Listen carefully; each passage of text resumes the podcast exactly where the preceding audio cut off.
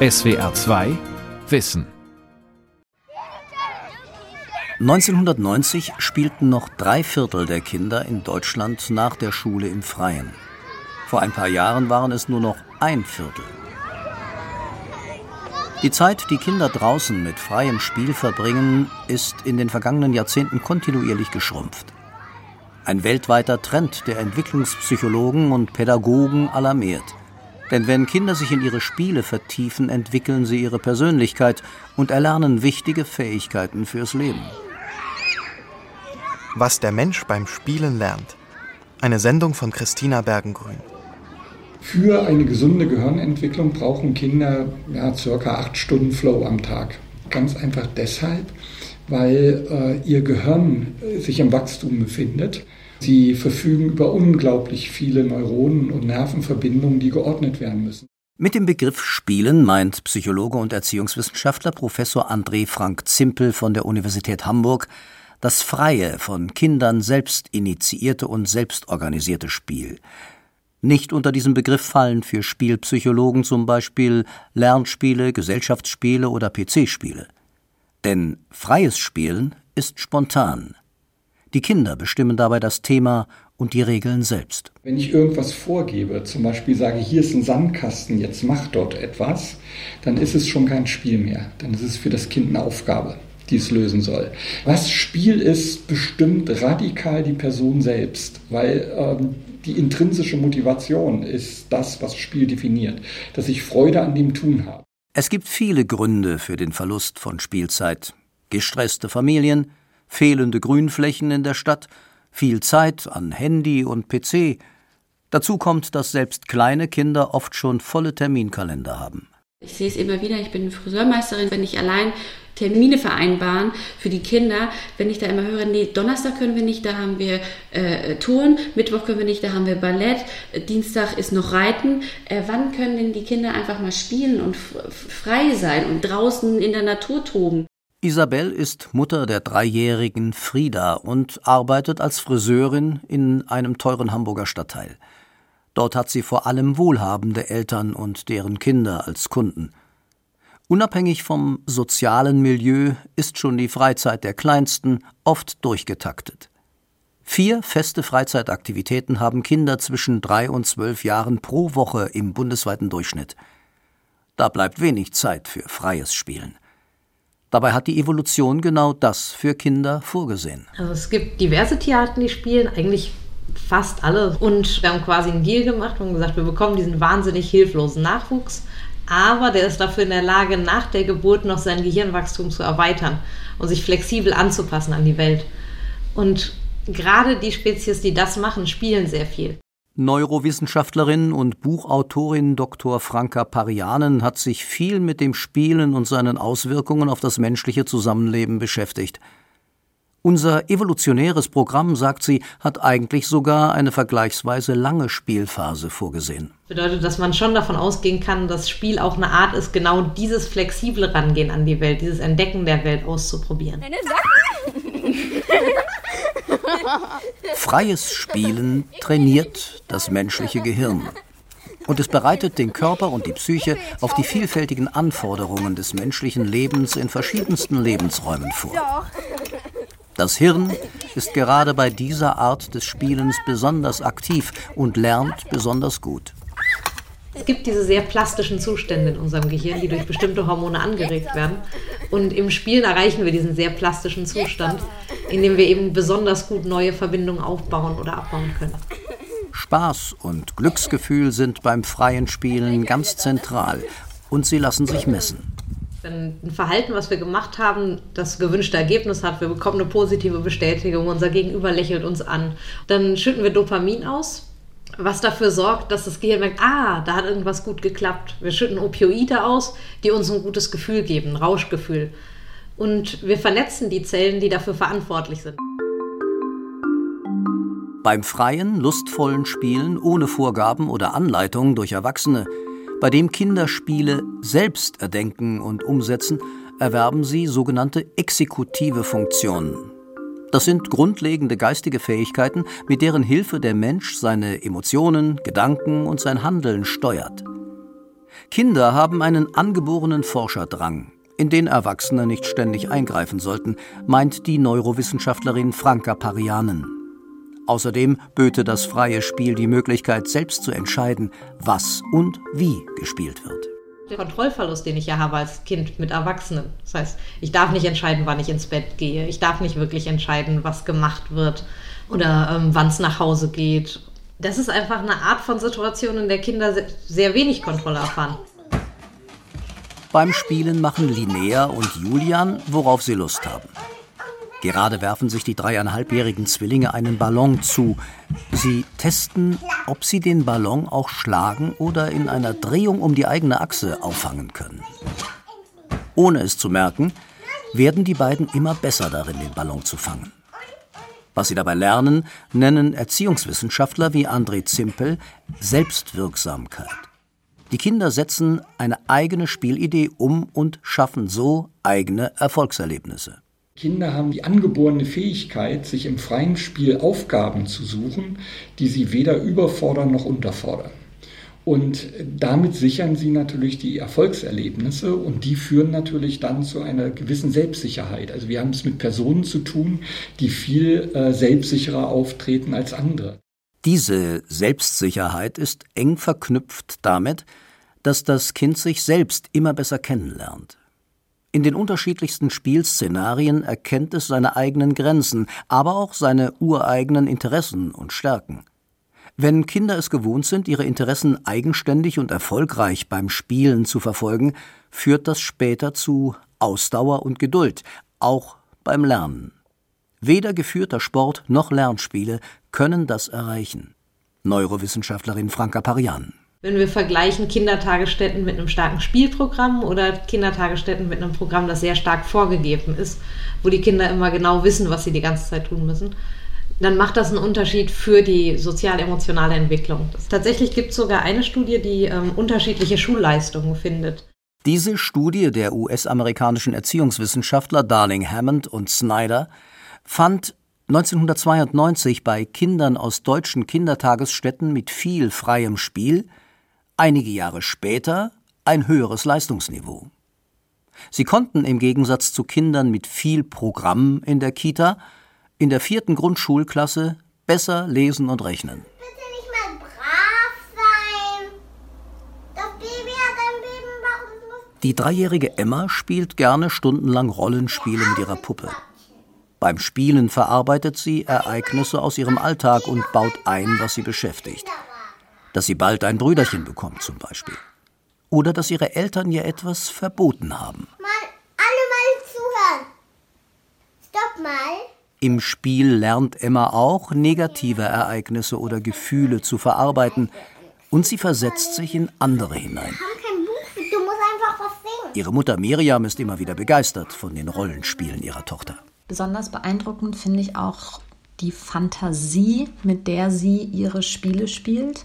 Sie taucht teilweise dann über den Zeitraum von einer Stunde oder länger komplett in eine andere Welt ab, in der sie sämtliche der darin enthaltenen Personen und oder Tiere spielt selber und zwischen diesen Rollen hin und her switcht.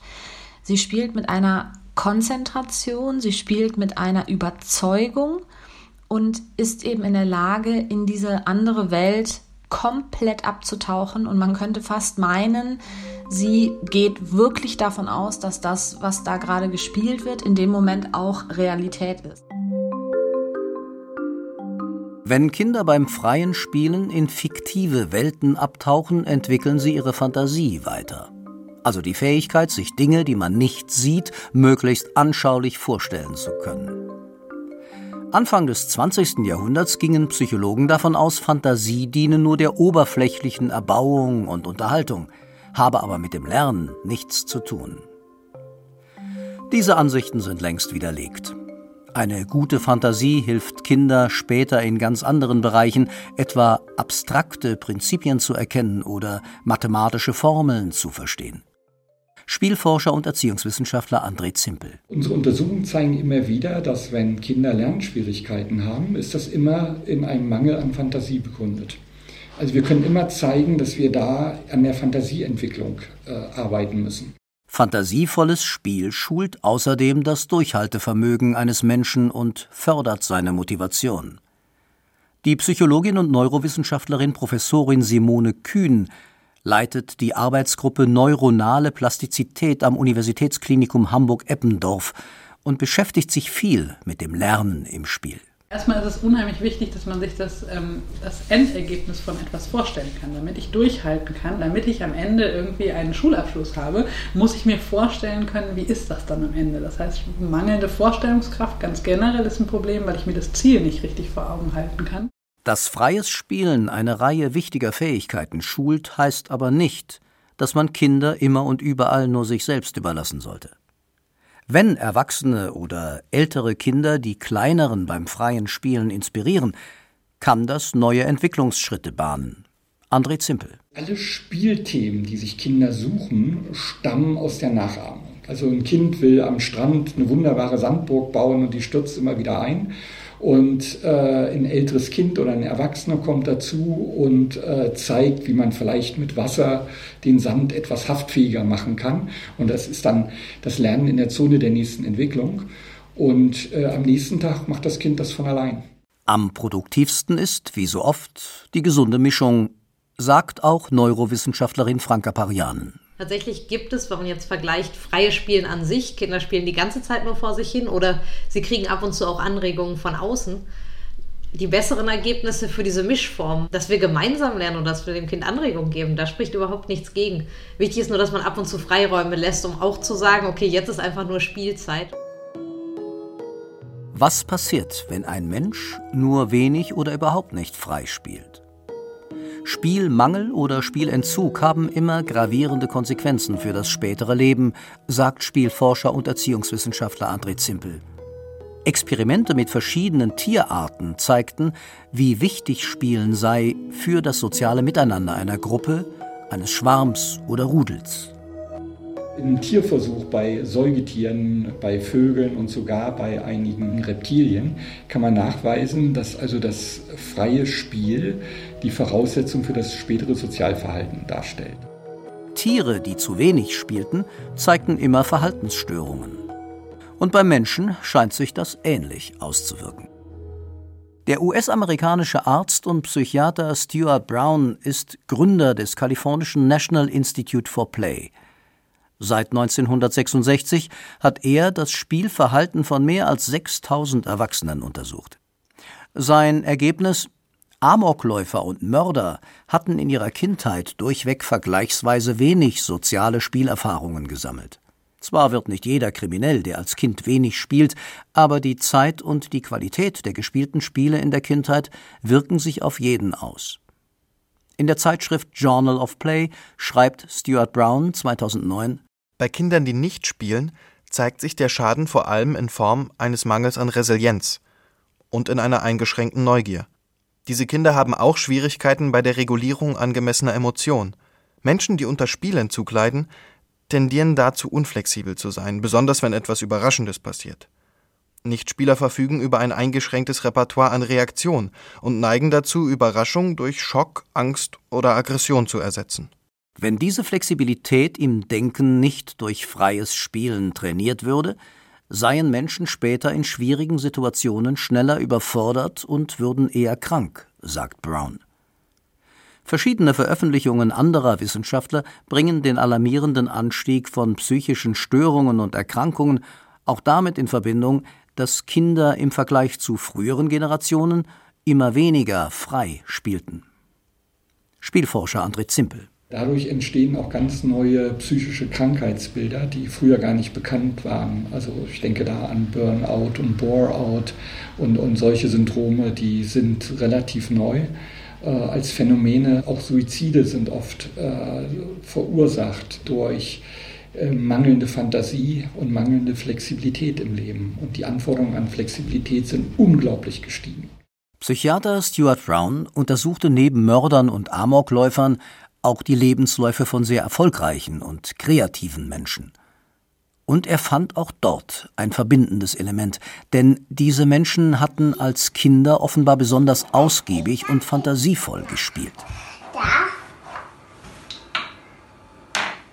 Die dreieinhalbjährigen Zwillinge Julian und Linnea wollen heute die Platte ihres Kindertisches gemeinsam anmalen.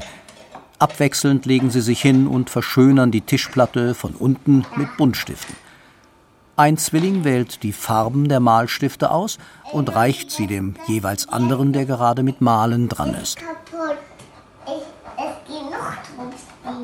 Das Spiel verlangt von den beiden Vorschulkindern bereits ein fortgeschrittenes Sozialverhalten.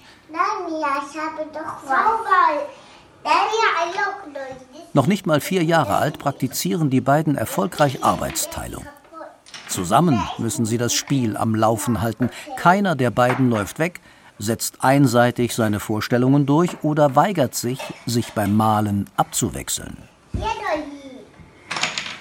Die Impulskontrolle ist eigentlich die Hauptaufgabe. Wir können in der Forschung zeigen, dass die Spiele immer ausgedehnter werden und äh, das Spielergebnis immer weiter herausgeschoben wird. Also im Spiel üben Kinder freiwillig Impulskontrolle. Und diese Impulskontrolle, das hat äh, ein Kollege in Stanford, Walter Mischel, untersucht bei 700 Kindern, ist für eine gesunde Lebensweise, für Erfolg im Beruf und für gelingende Partnerschaften ganz zentral.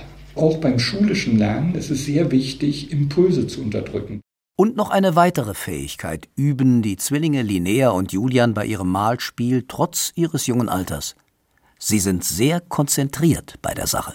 Die Gyri Zinguli, das sind also so kreisförmige Gehirnwulste, die um das limbische System sich so herumlegen, ähm, die haben damit zu tun, wie lange man sich konzentrieren kann. Es gibt direkte Korrelationen mit der Zeit, äh, in der Kinder ungestört spielen, dass sich diese Hirnstruktur entwickelt. Ja. Kinder und Jugendliche in Deutschland sind heute im Schnitt nur noch eine halbe Stunde täglich in Bewegung. Zwar sind viele in Sportvereinen angemeldet, aber einmal pro Woche Hockeytraining oder Kinderballett können den Bewegungsmangel nicht aufwiegen. Die motorischen Defizite sind für sich genommen schon beunruhigend genug. Sie ziehen aber auch Defizite beim Lernen nach sich. Also wir neigen oft dazu, Dinge zu trennen. Wir reden von körperlich-motorischer Entwicklung und trennen die äh, von der kognitiv-emotionalen Entwicklung. Aber in Wirklichkeit hängt alles ganz eng zusammen. Kinder, die Erfolge im Bewegungslernen äh, haben, die schaffen dann meistens auch den Transfer in kognitive Aufgaben. Freies Spielen, das heißt auch, die Eltern müssen nicht ständig dabei sein. Nicht jeder einzelne Schritt ihres Kindes kommentieren oder kontrollieren. Doch diesen Mut zum Risiko bringen immer weniger Eltern auf. Auch Isabel und vor allem ihrem Mann, den Eltern der dreijährigen Frieda, fällt es nicht immer leicht, ihre Tochter einfach machen zu lassen. Es ist natürlich klar, dass äh, Kinder äh, auch in gefährlichen Situationen kommen, wie auf Bäume klettern, über die Straße gehen alleine oder äh, irgendwo runterspringen und sich verletzen können. Viele Eltern versuchen, die Kleinen von allen Gefahren fernzuhalten. Dabei fördert der Umgang mit Gefahren und Ängsten die Persönlichkeitsentwicklung eines Kindes. Einige Wissenschaftler vermuten, dass es einen Zusammenhang gibt zwischen der mangelnden Risikobereitschaft, die einem Kind beim Spielen von seinen Aufsichtspersonen gestattet wird, und den Ängsten, die es als Erwachsener später entwickelt. Forschungen wie die der norwegischen Pädagogin und Spielforscherin Ellen Sandseter bestätigen das. Sandseter ist überzeugt, Kinder sollten unbedingt den Umgang mit altersgemäßen Risiken lernen. So könnten sie sich rechtzeitig an den Umgang mit Stresshormonen gewöhnen. Gefährliche Situationen im freien Spielen zu meistern habe sogar lebenslang einen antiphobischen Effekt. Neurowissenschaftlerin Franka Parian. Also es ist wichtig, ab und zu diese Risiken einzugehen. Wenn wir den ersten Ballon poppen hören, dann reagieren wir noch mit einem Wahnsinnsschock. Wenn wir den zweiten Ballon poppen hören, so, ja gut, okay, jetzt weiß ich, worum es hier geht. Und dann lernen wir, wenn wir irgendwann mal eine Situation haben, wo wir nicht mehr wissen, was wir tun sollen, dann frieren wir nicht ein, sondern wir lernen damit umzugehen oder irgendwie zu handeln. Aber natürlich, damit sowas erstmal passiert, muss ich ja eine Situation haben, wo ich Angst habe. Das heißt, wenn ich die ganze Zeit eigentlich quasi in der Bauchtrage war bis zum fünften Lebensjahr, dann habe ich ja nie diese Erfahrung gemacht mit irgendwas macht mir Angst und jetzt kann ich zurückrennen und mich wieder beruhigen. Untersuchungen von Entwicklungspsychologen und Neurowissenschaftlern wie Peter Gray oder Sergio Pellis legen nahe, dass Kinder, die beim Spielen gewissen Risiken ausgesetzt waren, später körperlich aktiver, aber auch psychisch gesünder und belastbarer sind. Die Forscher sind überzeugt, dass der heute massenhaft praktizierte risikovermeidende Erziehungsstil zur Verbreitung von psychischen Störungen in der Gesellschaft beiträgt. Freies Spiel in den ersten Lebensjahren ist also in vielerlei Hinsicht gut und wichtig für die Entwicklung. Mit höherem Alter werden andere Spielformen wichtiger, zum Beispiel Lernspiele. Sie sind, anders als freie Spiele, an Aufgaben gebunden und können etwa im Schulunterricht eingesetzt werden. Ich gebe Nachhilfe für SchülerInnen zwischen 1. und 12. Klasse. Also ich habe angefangen mit Nachhilfe, ohne richtige Kenntnisse darüber zu haben, wie ich Unterricht gestalte. Und dann kam es vor, dass äh, ich Schwierigkeiten dabei hatte, die SchülerInnen zu motivieren, eben weil viele nicht freiwillig kommen. Und äh, dann habe ich angefangen, nach äh, anderen Möglichkeiten zu suchen, Stoff beizubringen. Nike ist 24 und jobbt in der Berliner Dependance einer bundesweiten Nachhilfeagentur. Sie gibt dort Einzel- und Gruppenunterricht. Dass die Konzentration bei den Teenagern, die sie unterrichtet, abfällt, merkt Nike oft daran, dass die Schüler ihre Handys rausholen oder langsamer werden. Und so habe ich dann im Internet vor allem gesucht, in Büchern gesucht nach Spielen. Und gerade im Internet gibt es da viele verschiedene Vorlagen, die man nutzen kann. Lernspiele, auch didaktische Spiele genannt, bringen oft neuen Schwung. Spieltypische Elemente wie Raten, ein Wettstreit unter Mitspielern und unmittelbares Feedback oder der Reiz des Unerwarteten kommen zum Einsatz. Zum Beispiel vor allem für die Jüngeren äh, geht es dann darum, in Mathematik geht es darum, äh, Malfolgen, das kleine Einmal-Eins zu lernen, Addition, Subtraktion zu lernen. Und ähm, gerade mit den kleineren mache ich das oft sehr spielerisch. Mache ich Spiele wie Bingo oder so eine Art Mensch ärger dich nicht, wobei die Kinder dann weiterkommen, indem sie rechnen. Spaß und Dopaminausschüttung sorgen dafür, dass sich das spielerische Lernen nicht wie Üben anfühlt. Das Lernziel erscheint als positiver Nebeneffekt des Spiels, besonders digitale Lernspiele können darin sehr effektiv sein. Die sogenannten Serious Games sollen nicht nur unterhalten, sondern bieten ein angenehmes Lernerlebnis. Ihr großes Plus Sie passen sich individuell an das Niveau des Lernenden an und garantieren viele kleine Erfolgserlebnisse. Also die beiden rechts würde ich jetzt werfen. Ja, super, hast du geschafft. Was für Kinder und Jugendliche gilt, trifft auch auf Menschen in höherem Alter zu. So, nochmal. Im Seniorentreff Haus Ottensen treffen sich Nachbarn bei Leiterin Christiane Ratjens zu gemeinsamen Aktivitäten. Videospiele sind Teil des Programms. Die 76-jährige Ilo und ihr Bekannter, der 81-jährige Jürgen, üben heute an einer virtuellen Bowlingbahn. Im Gegensatz zum richtigen Bowling können hier auch Senioren mitspielen, die nicht mehr so fit sind und etwa im Sitzen spielen müssen. Ilo und Jürgen sind zwar rüstig, aber auch für sie wäre eine echte Bowlingkugel zu schwer.